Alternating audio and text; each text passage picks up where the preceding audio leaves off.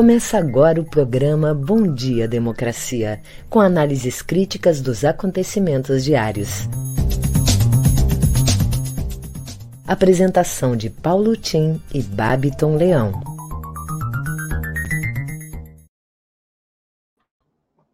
Bom dia, democracia! Bom dia, democratas de todos os quadrantes do Brasil Bom dia, internautas que nos seguem nesse programa que, ora, abrimos. Bom dia, colegas de trabalho, convidados de hoje. Dia 18 de janeiro do ano de 2022, ano do segundo centenário da independência do Brasil e 250 anos de Porto Alegre. Ontem, dia de celebração de uma vitória do bom senso no Brasil. Crianças em todo o país começaram a se vacinar contra o Covid e se esmeram em depoimentos pungentes que me impressionaram em defesa da vacina. E Datafolha divulga dados de pesquisa sobre a percepção da doença pelos brasileiros a imensa maioria, 81%, defende a vacina, apesar da posição negativista, obscurantista do governo federal quanto à sua aplicação, como comprovou a CPI do Covid. Ontem, o SUS deu uma demonstração de sua importância para a saúde dos brasileiros, 3 milhões de doses aplicadas. Os negacionistas, comandados por Bolsonaro estão se estreitando. E, mais uma vez, o ministro da Saúde, em viagem à Paraíba, onde espreita oportunisticamente a possibilidade de uma candidatura ao Senado, espalha o terror contra a vacina. Na tentativa de se explicar quanto ao erro na aplicação da vacina de adultos em crianças naquele estado, falou sem fundamento no risco de miocardite como efeito da vacina. Puro terrorismo contra a vacina. Comunidade médico-científica refutou o ministro, evidenciando ser esta possibilidade ínfima. É o doutor Pafúncio Edward. Esse doutor Pafúncio, baixo, cada vez mais baixo mais para baixo ainda, descendo, descendo, descendo, chegando lá embaixo, mais embaixo, apelando para baixaria, baixeza de querer ser senador, trocando Hipócrates pelo hipócrita, descendo, descendo, descendo ainda mais para baixo. Como pode se rebaixar tanto, meu Deus? Um médico é o doutor Pafúncio. Enquanto isso, Datafolha expressa na sua pesquisa, como eu disse, que 81% dos brasileiros defendem também o passaporte da vacina para locais fechados. E estamos com 90% praticamente da população com pelo menos uma dose. E esforços vão sendo feitos pela sociedade, para que todos tomem a segunda e terceira dose para que cheguemos a uma imunização total. Bem, aqui estamos abrindo, como fazemos diariamente, o nosso Bom Dia Democracia, com o apoio da Central Única dos Trabalhadores, CUT, Rio Grande do Sul, a do Sindical e Cressol. Bom Dia Democracia, um contraponto à grande mídia corporativa na defesa da informação como um direito da cidadania e da democratização da imprensa nos termos da Carta Mundial da Mídia Livre, aprovada no Fórum Mundial em 2015. Eu sou Paulo Tim, registro os temas aqui comentados e respectivos links aos que quiserem ler as matérias com mais profundidade no meu Facebook, na minha fanpage os quais ficam também registrados na correspondente newsletter diária que enviamos a todos os interessados. Conto aqui nesse programa com a colaboração valiosa do radialista Babiton Leão, produtor do programa, a quem eu, com bom dia, convoco para que ele nos traga as manchetes do dia. Ok, Babiton, é contigo. Bom dia, democracia. Bom dia, Paulo Tim. Bom dia para toda a nossa audiência. Trazendo agora algumas das principais manchetes do dia, iniciando pelo G1. O Brasil registrou 76.345 novos casos e 162 mortes por Covid-19 nas últimas 24 horas, totalizando 621.261 óbitos desde o início da pandemia. O Omicron aumenta os casos de infecção de brasileiros dentro de casa. Datafolha: 81% apoiam a exigência do passaporte da vacina em locais fechados. Queiroga recomenda que crianças vacinadas com dose de adulto na Paraíba sejam examinadas. Sociedade de Pediatria pede investigação contra biaquices. Jornal Folha de São Paulo. Queiroga erra e diz que 4 mil morreram por vacina. Vigilância relata um óbito. Justiça arquiva caso que liga Lulinha a supostos repasses ilegais da Oi. Na CNN Brasil, Ministro de Minas e Energia defende investigar Petrobras. No Estadão, conta de luz sobe mais do que o dobro da inflação em sete anos. Servidores federais de mais de 40 categorias vão às ruas nesta terça em busca de reajustes. Muitas vezes não tem meio de resolver, diz Bolsonaro sobre combustíveis. Jornal Brasil de Fato. Número de armas de uso armador circulando no Brasil já supera a da Polícia Militar. Hoje, o Bom Dia Democracia vai receber a integrante do movimento Não ao Lixo em Viamão, ambientalista e feminista, Iliette Citadin, que vem conversar conosco sobre a situação do lixão que querem instalar lá na cidade de Viamão. As informações do jornal Brasil de Fato RS com a editora-chefe Kátia Marco e também a vereadora de Porto Alegre pelo PCdoB, Dayana Santos, que vem nos trazer as perspectivas para 2022. Em seguida, eu volto com as notícias locais. É com você, Paulo Tim. Ok, muito obrigado, Babton. Bem, dessas notícias e manchetes, eu destaco a manchete, as manchetes dos principais jornais do Brasil. O Globo. Omicron gera temor de escassez de produtos e inflação. Capa do Estado de São Paulo. Em sete anos, conta de luz sobe mais do que o dobro. 114% de aumento nas contas de luz em quatro anos, e mesmo que os reservatórios tenham recuperado parte da sua capacidade, mas não estão nem em 50% no Sudeste, Centro-Oeste, ainda assim os brasileiros vão ter que pagar 76 bilhões de dólares de reais que foram transferidos às empresas de distribuição de energia. Bem, a Folha de São Paulo trata da vacina. Passaporte de vacina, diz a capa da Folha, tem 81% de apoio da população. Foi com isso, aliás, que abrimos o nosso programa de hoje, mostrando que ontem foi e hoje continua sendo dias de festa, de regozijo pela vitória do bom senso dos brasileiros na questão da vacina e do Covid. Aqui, uma rápida passagem nos podcasts do dia. O, a Globo fala nessa questão do aquele jogador de tênis, aquele tenista que foi deportado, deportado da Austrália, né? E terrorista, o tenista, perdão, que na verdade deu uma de terrorista ao denegar a sua condição como portador de capacidade de transmissão do vírus.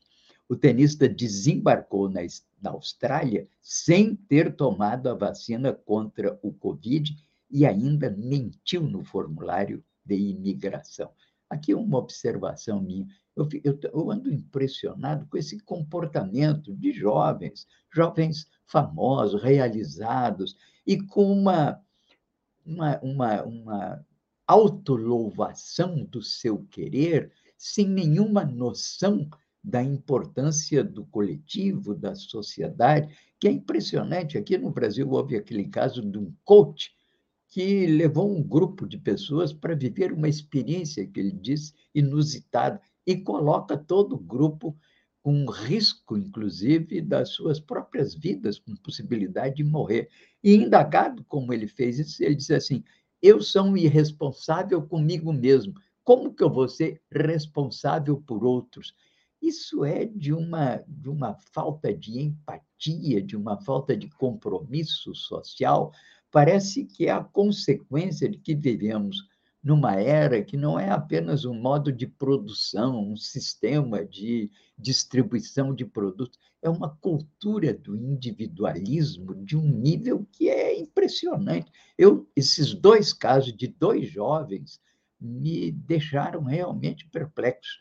Parece que esse é o caminho né, que estamos trilhando. Mas trago aqui também o café da manhã do Folha UOL, que fala na ameaça de paralisação de servidores públicos por reajuste salarial. Insisto que ninguém está falando no funcionário público, no funcionalismo, de aumento, mas de recuperação de perdas salariais. Isso, aliás, encrencou até aquela questão do Rio de Janeiro nas suas negociações, da renegociação da dívida, porque o próprio governador admitiu que depois de tantos anos sem reajuste, havia que dar uma compensação aos servidores públicos.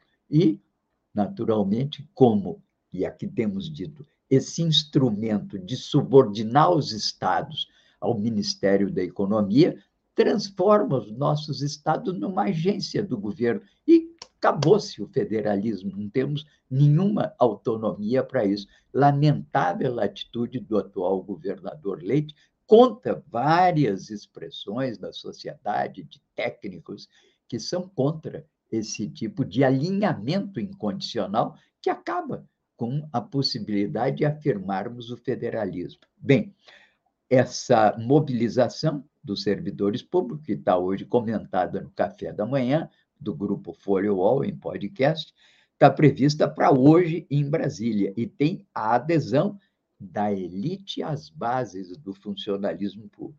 É um movimento nacional em defesa do funcionalismo público. Aliás, a Eletrobras também está entrando em greve hoje, não apenas por uma questão salarial, mas também contra a privatização dessa importante empresa no Brasil.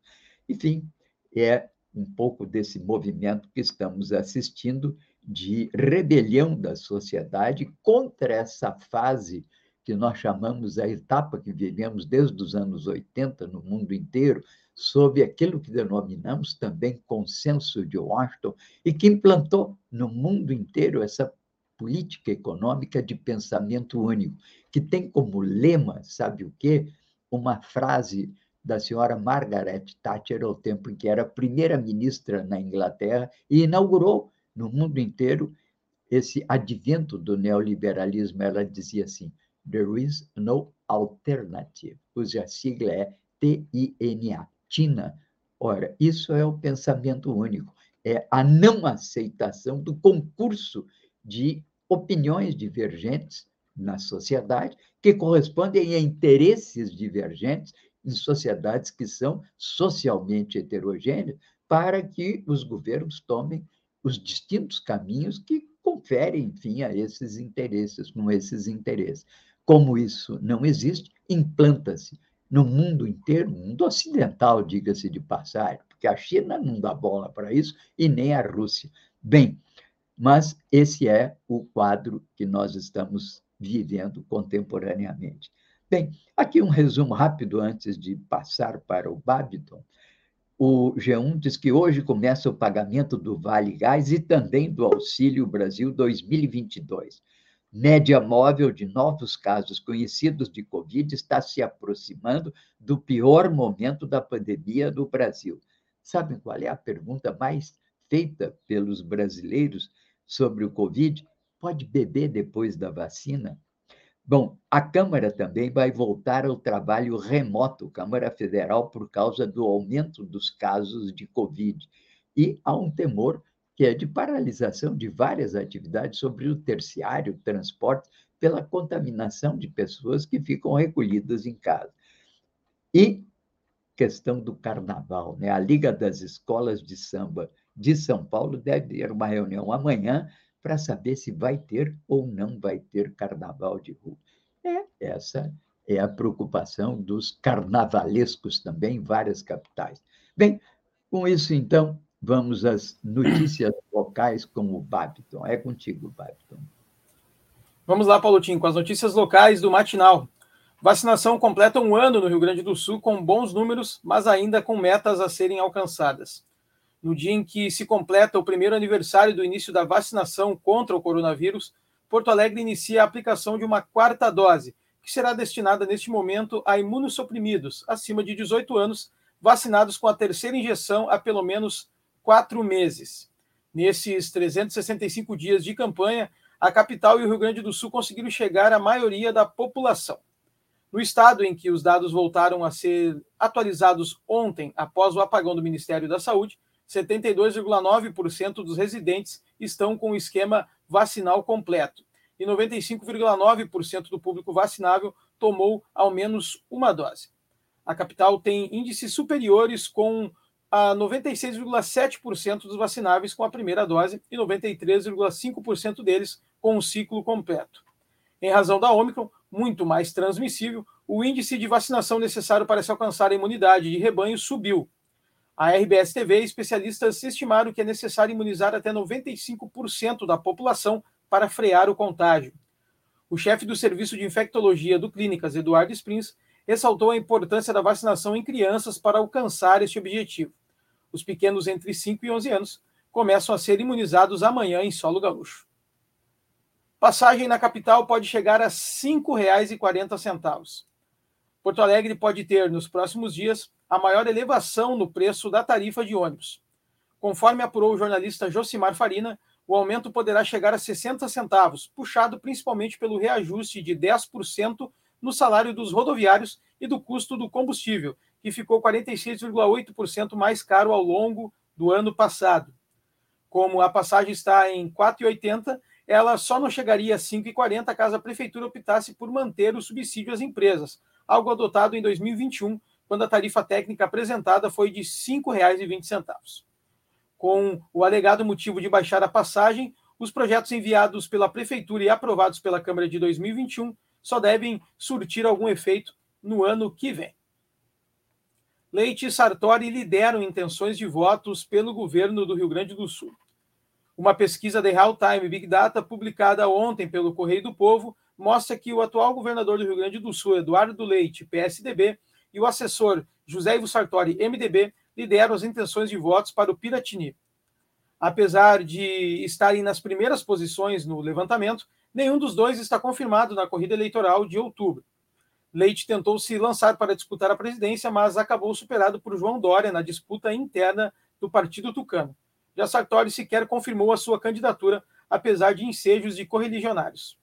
Num cenário alternativo, sem os dois governadores, a liderança fica com Onyx Lorenzoni Democratas, que atualmente comanda o Ministério do Trabalho.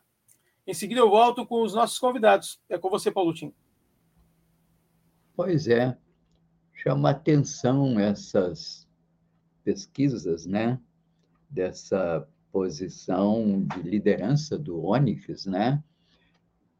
na direita, e o virtual, digamos assim, exclusão do Heinz, né, que parece que não concorrerá, estaria, é, enfim, com problemas de saúde, não concorrerá.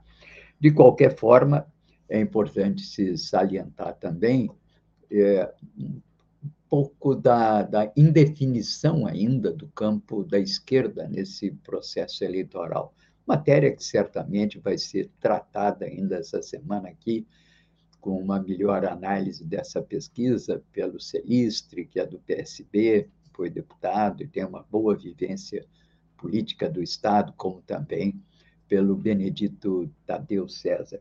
Por hora, fazemos só esse, essa nossa indagação e essa perplexidade ainda diante de uma, uma, o que parece uma indefinição do cenário do ponto de vista da esquerda.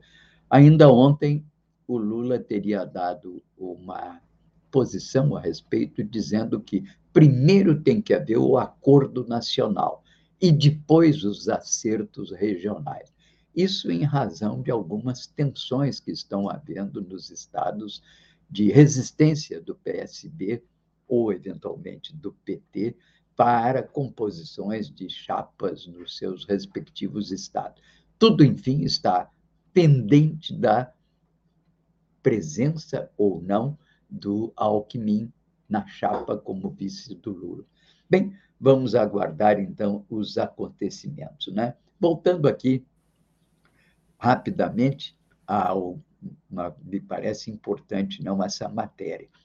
O Brasil despenca na visão dos grandes investidores internacionais. Pesquisa do WAC mostra que saímos em 2013 de um terceiro lugar, estamos lá agora em 16 e com isso aumenta a fuga de capitais, aumenta a fuga de cérebros do Brasil e jovens. Nunca tantos jovens saíram tanto do Brasil.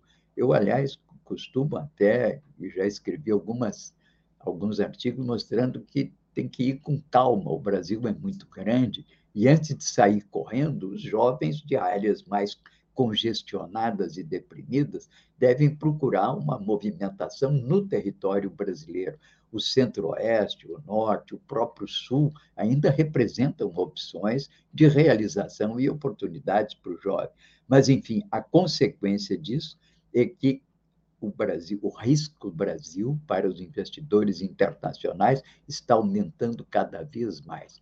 Matéria que devemos olhar com cuidado para ver o que será o futuro do Brasil depois de, das eleições desse ano. Vamos então ao Babiton, que trará a sua primeira convidada de hoje. Hoje é um dia de convidadas, né?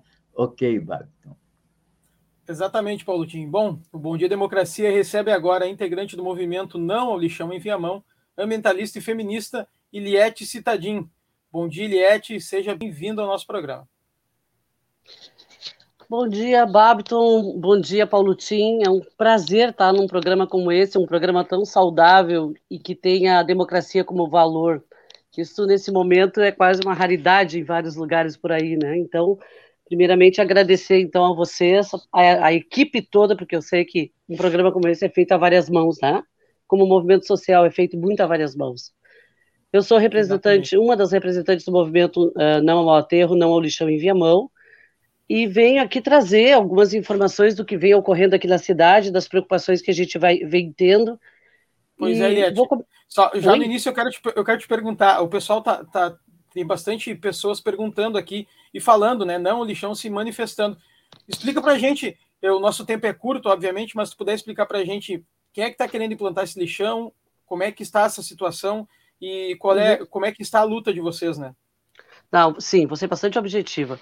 Esse, na verdade, quem quer é, implantar esse lixão começou em 2013 essa discussão com o atual, hoje é atual prefeito Valdir Bonato, da, do PSDB aqui da cidade de Viamão e que tem maioria na Câmara de Vereadores e Vereadoras aqui na cidade, maioria absoluta, maioria qualificada.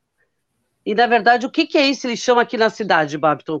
Na verdade, querem trazer o lixo de 28 cidades, podendo chegar a 50 por, por causa do consorciamento, na zona rural de Viamão, Cantagalo, Passo da Areia, em cima de oito nascentes. Então, esse, é, essa é a questão que está colocada hoje na, na, na cidade, um do, do, dos debates muito fortes do que significa tu impactar a natureza, tu acabar com a água, que hoje é um, uma, um grande debate internacional, é planetário esse debate da, da, necessidade da água, enfim, basta ver toda a crise climática, todo o problema da seca, etc, etc, que não preciso estar dizendo isso para as pessoas que estão ouvindo, e já aproveito para agradecer a audiência também, porque essa, essas discussões que vocês trazem essa, é muito importante para a sociedade, é fundamental, eu diria, nesse momento, muito, muito necessária. Então é isso que está acontecendo aqui na cidade. Querem implantar pela, pela própria prefeitura, a empresa entrou com um projeto, a empresa se chama Empresa Brasileira de Meio Ambiente, é, ligada ao grupo Queiroz Galvão, que todo mundo conhece, esteve ligada à Lava Jato, né? E a gente não sabe nem qual é o final que deu essa história toda. Não é só aqui que ela está fazendo esse projeto de implantação. Aliás, isso não é um projeto aqui para Viamão, ele é um projeto nacional. Pode-se dizer que essa questão do lixo e essa questão das corporações é um projeto internacional neoliberal. para destruir os recursos, na verdade, que seriam coletivos, para colocar na mão de empresas privadas, de corporações privadas, e tem, na verdade, a, a conivência dos governos, dos legislativos e muitas vezes de muitos do judiciário. Lamentavelmente é assim. E aqui, no nosso caso específico, é, tem um processo caminhando.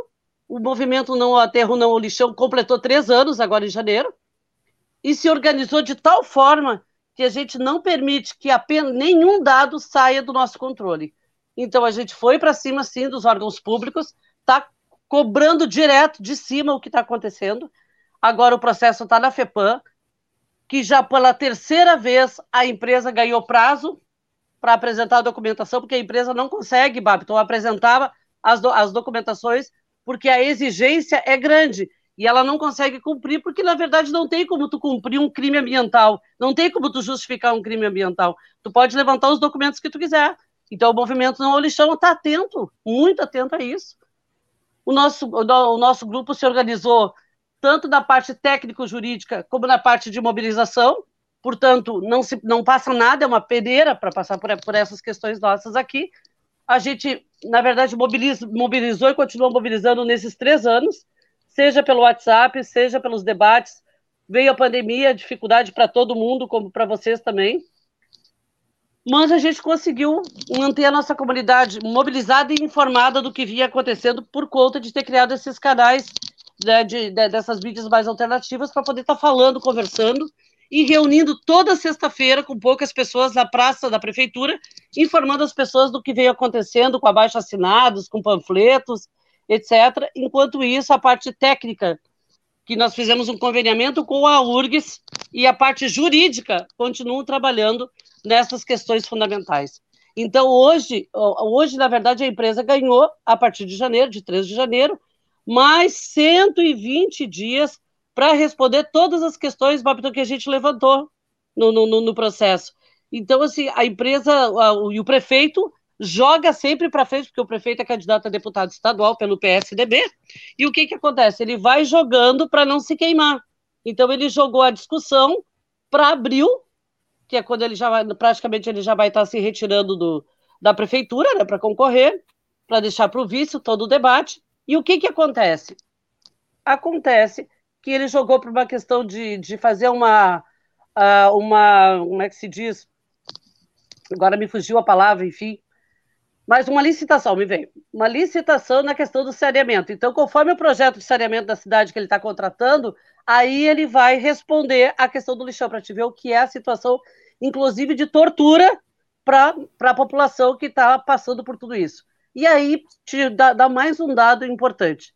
Com toda essa caminhada, nós fomos cada vez mais tendo certeza que nós não podemos ficar sozinhos e sozinhas em nenhuma questão socioambiental, porque esse lixão não vai afetar apenas uma comunidade ou outra. Ela mexe com a questão dos ecossistemas, ela mexe com a questão socioambiental. Portanto, então, a gente, o que, que nós estamos fazendo em conjunto com, a cidade que tem outras pautas socioambientais? tem a questão do Lago Tarumã, tem a questão da extração de jazida de areia, de saibro, tem a questão do agrotóxico nos alimentos, enfim, é uma série de situações.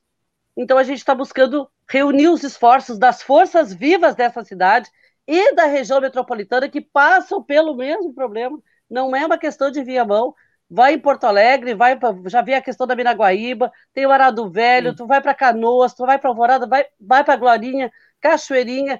Então, é em tudo. Então, a gente está fazendo um grande esforço entre todos esses movimentos para a gente formar um fórum metropolitano em defesa dos direitos da natureza, em defesa do território socioambiental. Então, nós temos nessa caminhada, uh, Babton e todas as pessoas que estão, estão nos ouvindo, porque a gente entende que se de um, lado, de um lado as grandes corporações, parte dos governos legislativos e judiciário, tudo parte deles, porque a gente não pode dizer que, que é, na verdade, todo mundo, né? Não é isso que a gente está falando aqui. E nem indo contra as instituições, porque nós Sim. defendemos, sempre defendemos a democracia, não é disso que se trata. Mas enquanto par parcela fazem isso, a nossa resposta é a nossa união. É o que vai, vai ampliar a nossa voz e nosso poder de realmente pressionar. Então, nós podemos certo. trazer nesse momento essa discussão, Babton. Certo. A gente agradece muito aqui pela sua participação. Infelizmente, o nosso tempo é curto, mas o Bom Dia Democracia está à disposição para a gente tratar desse assunto em demais, em outras vezes, em outras semanas. a gente estará sempre à disposição aqui. Um assunto tão importante, tá? Muito obrigado pelos seus, pela suas, uh, a sua explanação aqui, porque a gente fica bem informado com a situação aí do lixão em Viamão, viu, Liette? Muito obrigado mesmo. Muito. Obrigada, Babiton. Obrigado, programa Bom Dia Democracia. Um ótimo dia. Paulo Tim, volto com você. Obrigado. Rapidamente já te devolvo apenas um ligeiro comentário, né? Dizia ela que a prefeitura hoje em Viamão é do PSDB, né? Dos tucanoides, né? Cujo candidato à presidência da República é o Dória, que é do PSDB de São Paulo, que ganhou a convenção contra o nosso governador Leite.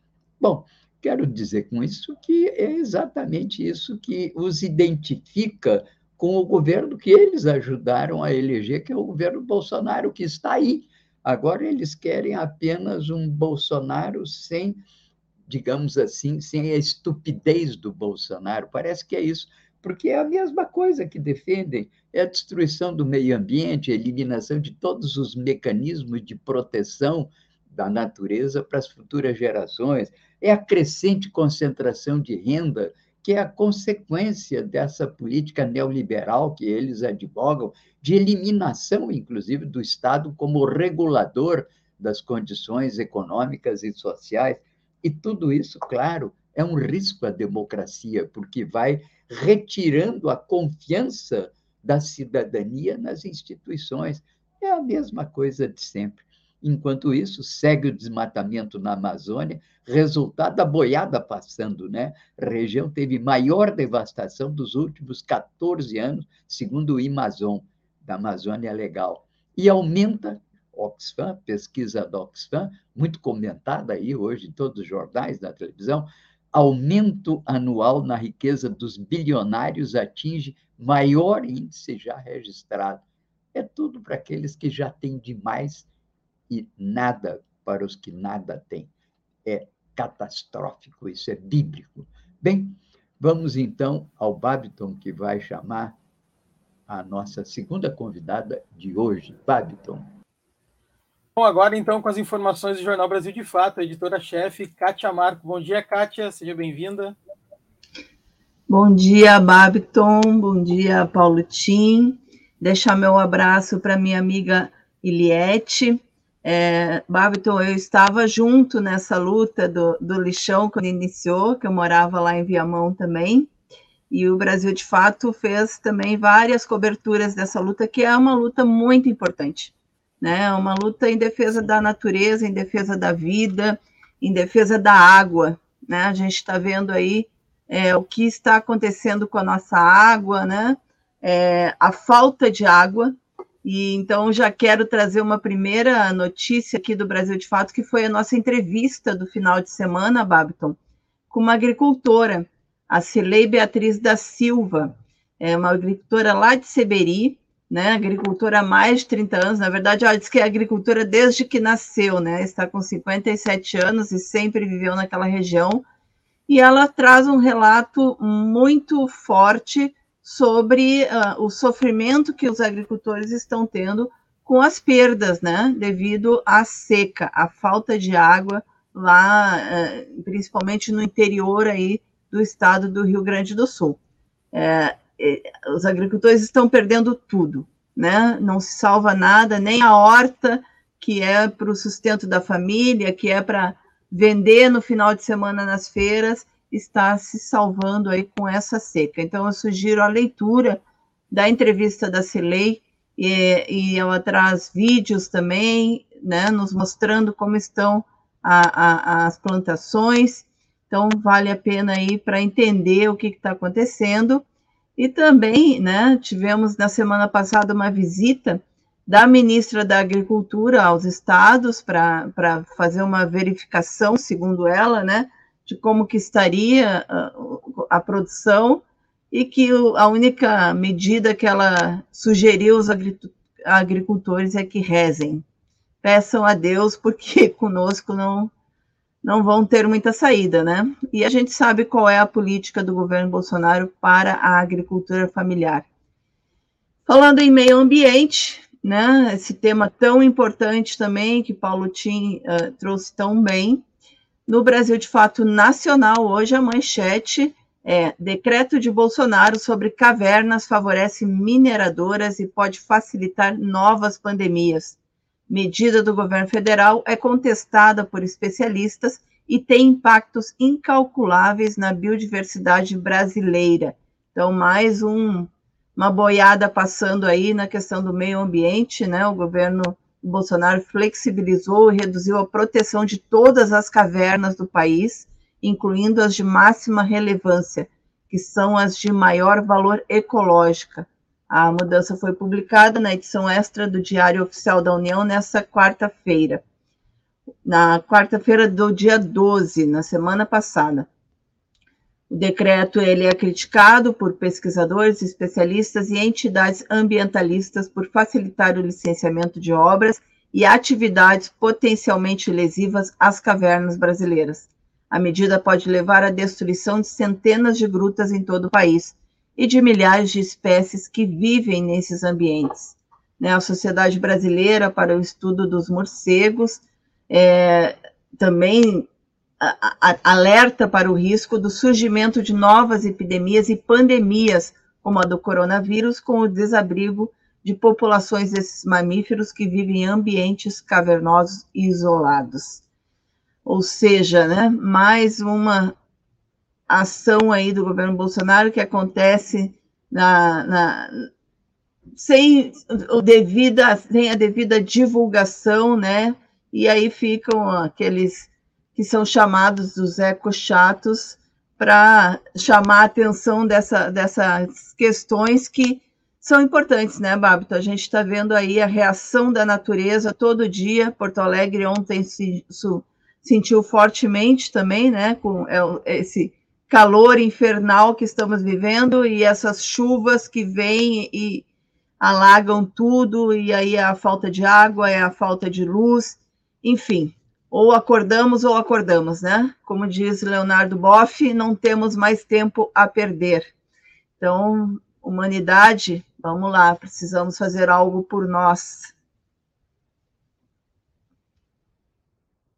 Tá sem áudio, Babiton.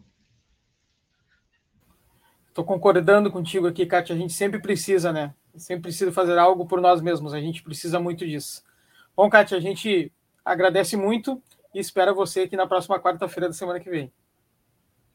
Terça-feira estarei aqui, Babiton. Terça-feira, perdão. Eu já estou pulando a semana, já tá. Muito já. calor, calor que termine, não aguento mais. Um ótimo dia, Kátia. Paulo Tinho, volto com você. O Babton, vamos adotar aqui o modelo New Look, né? Podíamos fazer o programa sem camisa, né? Não, não. Melhor não, Paulo Tim. Tá bom. Melhor okay. não, vamos poupar o dia. ok, tá bom então. Bem, aqui, muito obrigado, Kátia, sempre pela tua presença, muito obrigado é, também ao Brasil, de fato, que é um uma espécie de, de, de, orientação que nós tomamos todo dia aqui para abrir o nosso programa, né? E por falar nisso, eu destaco aqui duas matérias internacionais do Brasil, de fato, que estão hoje. E aquilo, nós temos que saber onde é que nós estamos, o que vai pelo mundo, o que está acontecendo.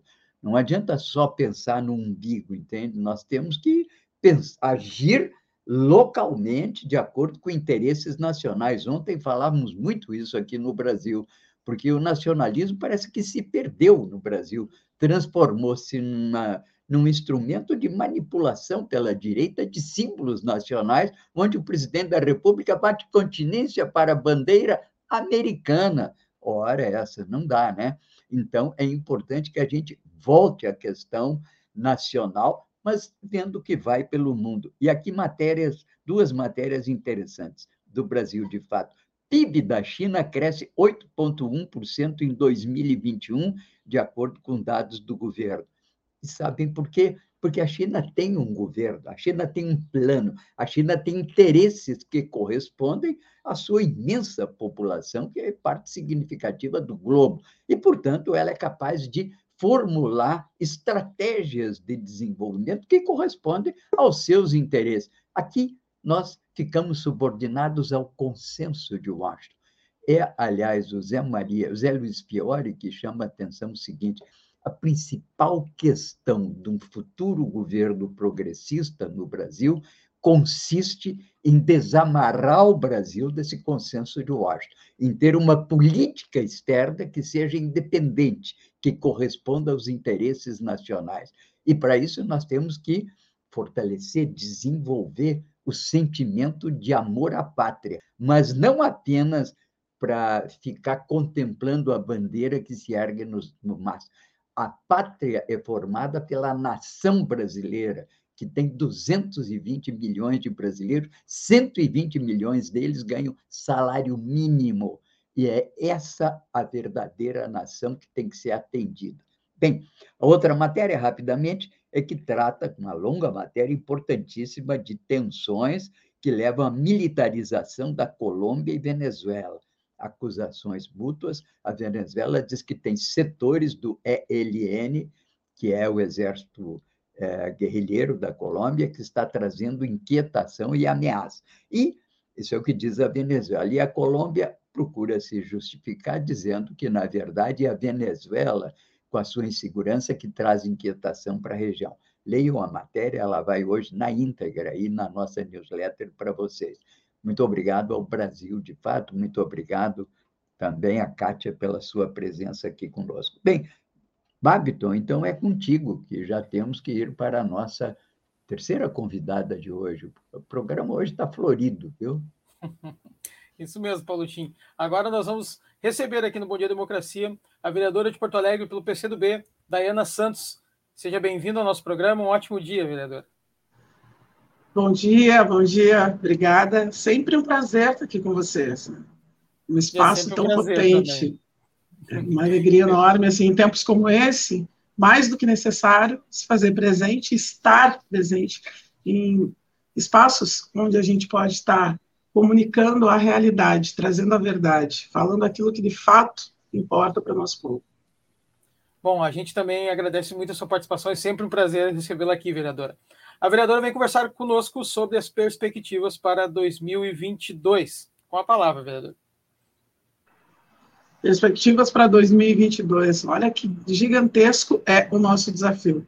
estava ouvindo agora muito atenta, acompanhando o programa, e justamente isso. É, nós temos um desafio primeiro para um governo progressista. Mas aqui, nesse ponto, de onde eu alavanco o trabalho enquanto vereadora, acho que o desafio já começa é que a gente possa, primeiramente, fazer uma avaliação da, da conjuntura tem de forma mais assertiva, mais exata, e primando para que nós tenhamos algo que até então tem sido muito caro a nós, mas também temos uma grande dificuldade, que é levar a informação de forma mais exata, a informação correta para os nossos. Tenho acompanhado, e acompanhado muito de perto, esses últimos dois, três meses, onde a gente tem tido uma oscilação muito grande por conta da, essa desigualdade que se acentua do desemprego, e aqui em Porto Alegre, um bom exemplo disso, a gente falar dos trabalhadores que já são precarizados, dos terceirizados, que agora ficam desempregados, que não têm a garantia de direito, que não recebem o mínimo básico, isso culpa de uma reforma trabalhista, este reflexo dessa estrutura que em algum momento foi vendida como uma solução, o trate direto com o seu patrão, hoje, para a gente, é aquilo que tem mais importante para que a gente possa reestruturar todo o processo que fala diretamente da política, mas é um projeto que dialoga com a realidade do povo. Nós temos essa capacidade crítica de compreender a necessidade de fazer isso. Só que temos um, desafio aí pela frente, que é justamente combater essa fake news, as informações falsas, tudo aquilo que vem permeado principalmente do, do, ódio, e aí soma muitas outras coisas, né, Marta? Mas o desafio central, e, e trouxe esse exemplo, é justamente isso: diminuir essa distância que se tem da realidade do povo, daquilo que a gente realmente precisa estar tá dando conta, da urgência dos dias, porque é isso, a gente está vendo o trabalhador precarizado, cada vez mais distante do básico, né, dos direitos garantidos. E, ao, ao mesmo tempo, em contrapartida, a gente vê agora, nesse período, nesse início de ano, e logo isso vai se acentuar, a tendência é essa. Um período que ainda estamos em pandemia, eu acho que são tantas coisas que a gente precisa trazer, né?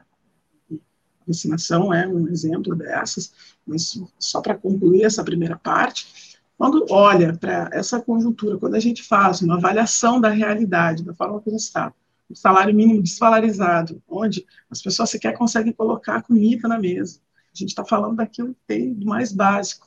A gente precisa compreender que isso é uma escolha política de um projeto que não dialoga com a realidade, que de fato está alinhado ao que tem de mais extremo. O que pensam é, esses que estão aí? Pensam, obviamente, nos grandes empresários, pensam, obviamente, nas suas tratativas e principalmente, Babito, não vou titubear de falar isso, porque é pagamento de campanha, essas dívidas de campanha política tudo que a gente tem visto até então aqui em Porto Alegre, principalmente nesse último ano, aquilo que tem passado pela Câmara de Vereadores, é um alinhamento com aquilo que se tem de mais perverso diante de um cenário onde a população vem sofrendo. Agora, mais recentemente, a gente tem aí a falta de água nas comunidades no calor de 40 graus em Porto Alegre. Essa falta de água, todo mundo falou, olha, as galerias do DEMAI, concordo, as galerias muito antigas, estouraram, não teve reforma, mas isso é uma responsabilidade. Nosso desafio tange daquilo que é mais primário do cuidado, por exemplo, com essas galerias, que já deveria estar aí na ordem do dia, na mesa do prefeito, mas também a elucidar e trazer à tona que tudo isso é política. Nosso povo precisa compreender. Se está passando por um período de tamanha necessidade, do desfavorecimento, da dureza desses dias, é pela escolha política. Se ainda hoje a gente está com toda essa construção muito, muito voltada para um determinado segmento, isso é uma, uma realidade que é, sim, envolto de escolhas políticas. E a gente precisa fazer isso para romper esse que é um ciclo que é de, de tamanha violência para o povo e que infelizmente, vai sendo naturalizado, porque é isso. É, é este, o, o, talvez, um dos nossos maiores desafios. Porque olhar a conjuntura, fazer uma avaliação política, projetar o que a gente vai ter daqui para frente, seja a nível municipal, estadual ou, nacional, isso, de fato, são coisas que, que vêm se desenhando já e vão se construindo. Mas olhar, para mim, de tudo isso, política, a democracia, ela preconiza que nós tenhamos esse debate, o diálogo, pensando no povo, pensando na sociedade, nessa construção que vá amenizar, atenuar, mas principalmente dar aquilo que o povo precisa, meu, meus amigos, aqueles que nos acompanham aqui, para minimamente ter os direitos garantidos, mas ter a, a, a forma um pouco mais. Até queria utilizar uma outra palavra aqui, que é isso, é da dureza dos dias que a gente fala, mas para que o povo possa sentir esperança de novo, sabe? Para que possa ter a garantia não só do alimento, da vacina, da roupa, mas para que possa pensar, ter a perspectiva de mudança real daqui para frente. Isso, para mim, eu acho que é o que é mais caro. Nós estamos passando, enfrentando um período de pandemia, onde é, todo esse projeto que é um projeto nesse alinhamento bolsonarista perverso, que tem como tom da sua política rechaçar e refutar toda uma construção de cunho social que muito bem vinha sendo desenhada, e nós sabemos muito bem disso. Eu sou parte de, desse contingente que foi é, muito bem abraçada pelas políticas públicas e sabe do resultado que isso deu. Então, é esse alinhamento que logo ali à frente. Eu tenho aqui a certeza que nós vamos virar esse jogo, sem dúvida alguma, mas esse alinhamento está fazendo com que o nosso povo sofra. Tem gente que está pagando com a própria pele no dia a dia. Então, tem que pensar nisso. A gente tem que olhar para esse desafio, para esse enfrentamento, para esse horizonte, para aquilo que a gente está construindo como parte dessa mudança, dessa transformação da política, mas no cotidiano. Isso tem que ser na vida real das pessoas. Tem que ser com, com acesso, tem que ser justamente aí. Então, olhar para isso, amigo, olhar para esse futuro, para mim, inicia com a retirada desse governo.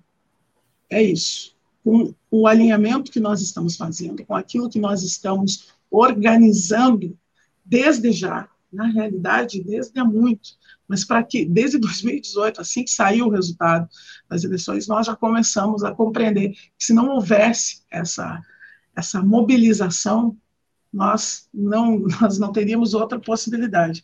Então, fazer isso é olhar para o futuro, mas é olhar com muita responsabilidade para um povo que precisa retomar, antes de tudo, a consciência, uma consciência política objetiva diante disso, Barton, e aí já finalizo, mas precisa compreender que é um ator importante neste desafio.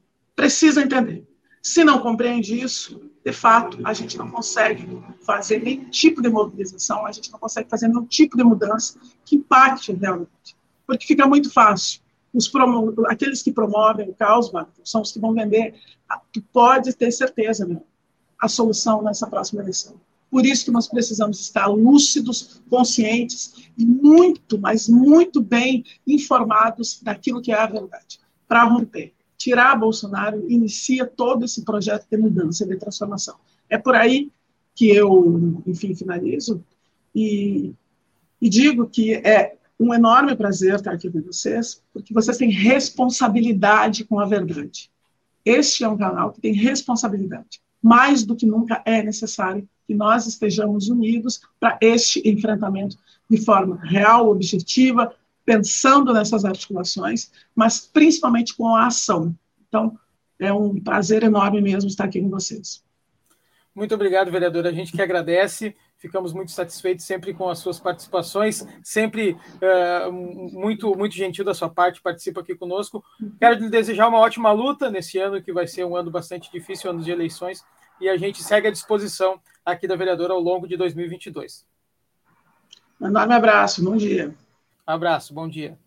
Bom, quero trazer aqui a programação da Rede antes de devolver para o Paulo Tim. Temos Espaço Plural, debates e entrevistas, que acontece de segunda a sexta, assim como o Bom Dia Democracia, só que à tarde, das 14 às 15 horas. E hoje o programa vai abordar Omicron chega ao estado e lota hospitais. E para participar da bancada estarão conosco o doutor em medicina e coordenador do ambulatório de HIV do Hospital de Clínicas de Porto Alegre, Eduardo Springs, o coordenador da Vigilância em Saúde, Secretaria Municipal de Saúde e secretário municipal de Saúde de Porto Alegre, Fernando Ritter, e o diretor-presidente do Grupo Hospitalar Conceição, Cláudio Oliveira. A apresentação do Espaço Plural é pela jornalista Clarissa Henning e do jornalista Solon Saldanha. E também hoje, nas terças-feiras, temos também o Berimbau no é Gaita, que acontece às 20 horas e é apresentado pelo Meister da Silva. Hoje o Berimbau vai abordar os trabalhadores por aplicativo, entre a precarização e a esperança. O Meister vai receber, então, o integrante dos entregadores antifascistas, movimento que busca trazer aos entregadores uma ferramenta de luta anti-opressão, o galo de luta, que já é conhecido por essa batalha que ele enfrenta e que ele também propõe. Então não perca hoje às 20 horas, também Berimbau não é gai, está aqui na Rede Estação Democracia. Vou fazer aquele apelo de sempre, vai lá, assina o canal da Rede, ativa o sininho, curte a página, nos fortaleça, que assim a gente pode continuar trazendo uma programação aqui para vocês. Vai no Instagram, no Twitter, Facebook e YouTube, que são as nossas páginas, Facebook e YouTube com os programas ao vivo diariamente, e também no Spotify e no estaçãodemocracia.com. Ali você fica por dentro de toda a nossa programação. Um ótimo dia, obrigado a todo mundo que participou e comentou, também aos nossos convidados, e volto com você, Paulo Tim. Muito obrigado, Babiton. E vamos assim, chegando ao final do nosso Bom Dia Democracia de hoje. E eu aproveito esses minutos finais para lembrar que estou enviando hoje pela nossa newsletter um artigo que nos foi mandado lá de Buenos Aires pela Norma Espíndola, companheira nossa que morou aqui em Porto Alegre muitos anos, e é um artigo sobre a ofensiva conservadora contra os wokes, que é um debate que está se realizando na França, onde o próprio governo começa a tomar uma posição a favor do que poderíamos chamar de identitarismo. Há um debate bastante profundo no seio das correntes progressistas do mundo inteiro, que é sobre digamos assim, qual a prioridade ou qual a ênfase maior que se deve dar na luta política?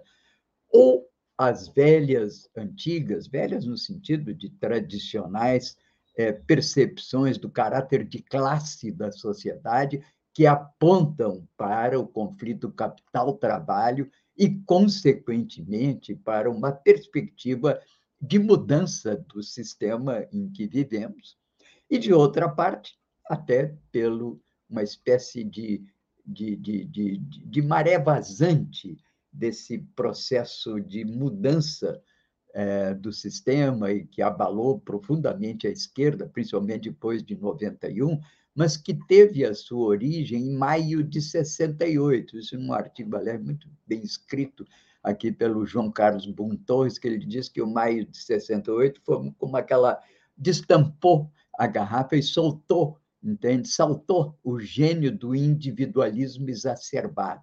E isso, claro, se redistribuiu numa época de crise do, do movimento socialista no mundo inteiro, como uma espécie de retaguarda que foi se organizando por si mesmo, com base em outros elementos que não de classe, de origem étnica, de eh, eh, sexo, de gênero e etc. Bom, tem uma discussão. Essa discussão vem sendo travada no mundo inteiro. Vai aí hoje um artigo para vocês do Página 1 e também junto uma resenha que eu fiz, uma coletânea de como isso está sendo discutido no Brasil. Antônio Rizieri é um filósofo baiano, tem se colocado francamente contra o identitarismo. Vocês podem ir aí acompanhar. Mas aproveito também para lembrar que hoje é a data do nascimento de um grande filósofo, já falecido francês, Gilles Deleuze. Deleuze, nos anos 60, 70, junto com vários outros filósofos, como Michel Foucault, como o Guattari, como Hippolyte Châtelet, vários outros com os quais ele conviveu, eles operam uma espécie de uma cisão, eu diria, né, um grande filósofo, uma cisão epistemológica na filosofia e uma espécie de quebra no que era um paradigma que tinha fundas raízes lá na filosofia grega e tem que ver com a questão da subjetividade da consciência.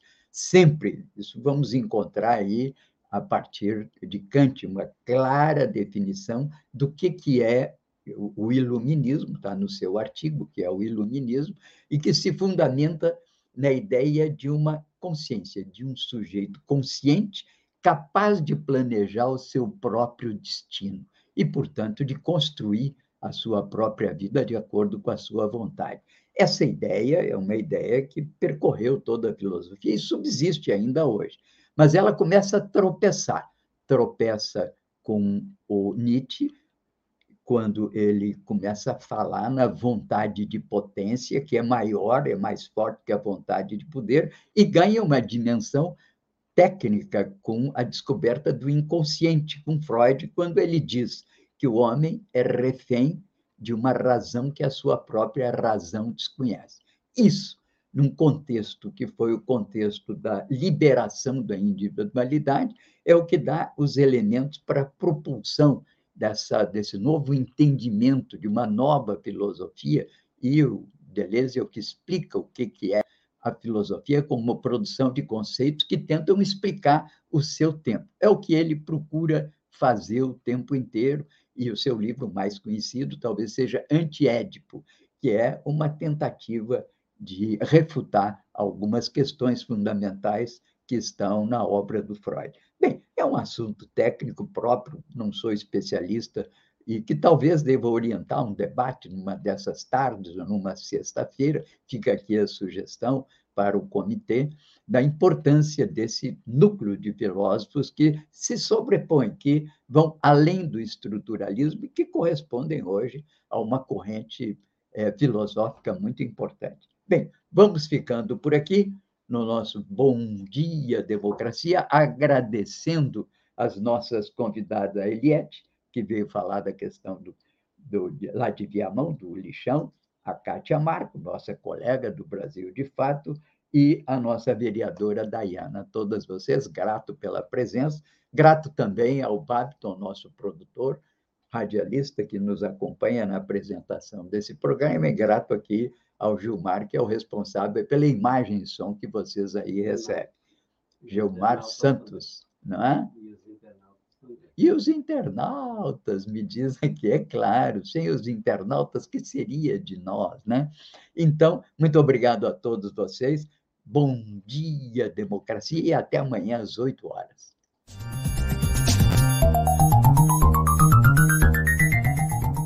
Este foi o programa Bom Dia Democracia.